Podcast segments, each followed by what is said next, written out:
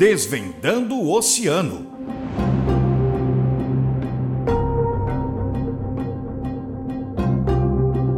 Ampliar os caminhos para pensar sustentabilidade no oceano.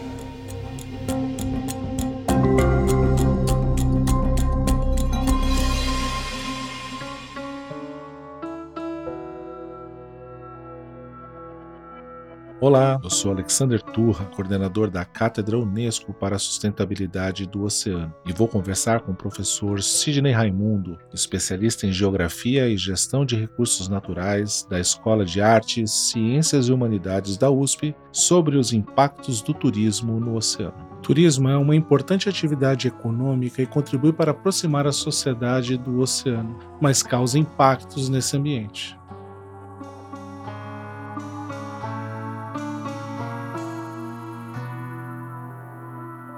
Sidney, de que forma o turismo tem impactado a saúde do oceano?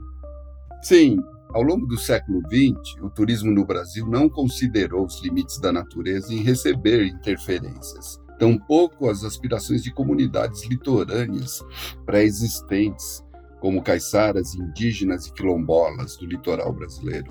O interesse estava pautado pela rentabilidade desses equipamentos, hotéis, loteamentos e pela satisfação do turista, que até os anos 80 não apresentava a preocupação socioambiental que existe hoje.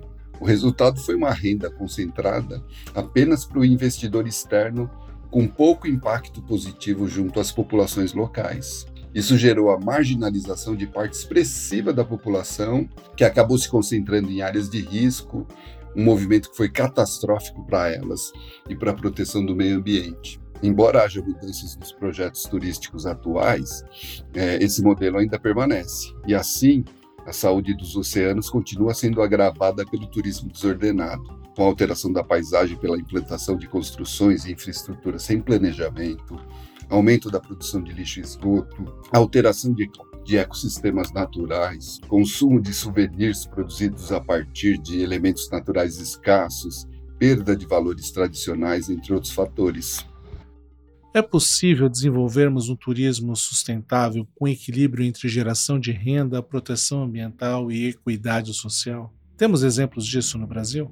A partir dos anos 1990, novas formas de projetar o turismo apareceram, no que se convencionou chamar de premissas do turismo sustentável. Essas premissas levam em conta vários fatores, entre eles a distribuição menos desigual entre investidor externo e comunidades receptoras, uma equidade entre gerações e o respeito aos modos de vida e costumes locais um apelo estético, destacando a importância da diversidade de paisagens, inclusive as já urbanizadas na faixa litorânea, uma intrusão mínima em ambientes sensíveis, a avaliação da capacidade da natureza local em suportar essas interferências humanas e a modificação das atitudes e práticas dos turistas quando visitam ambientes frágeis. Dentre os exemplos brasileiros exitosos de turismo costeiro sustentável, temos a Prainha do Canto Verde, no Ceará, a Rede Nhandereco, no Rio de Janeiro, a Praia dos Castelhanos, em Ilha Bela, em São Paulo, a Vila do Marujá, na Ilha do Cardoso, também em São Paulo, né? Todos exemplos exitosos.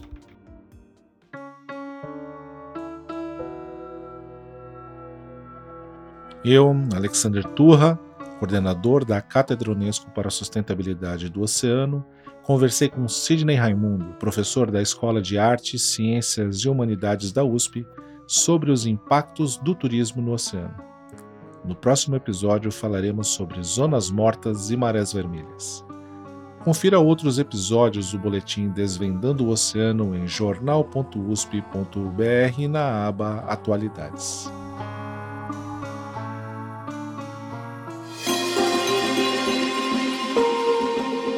Desvendando o Oceano.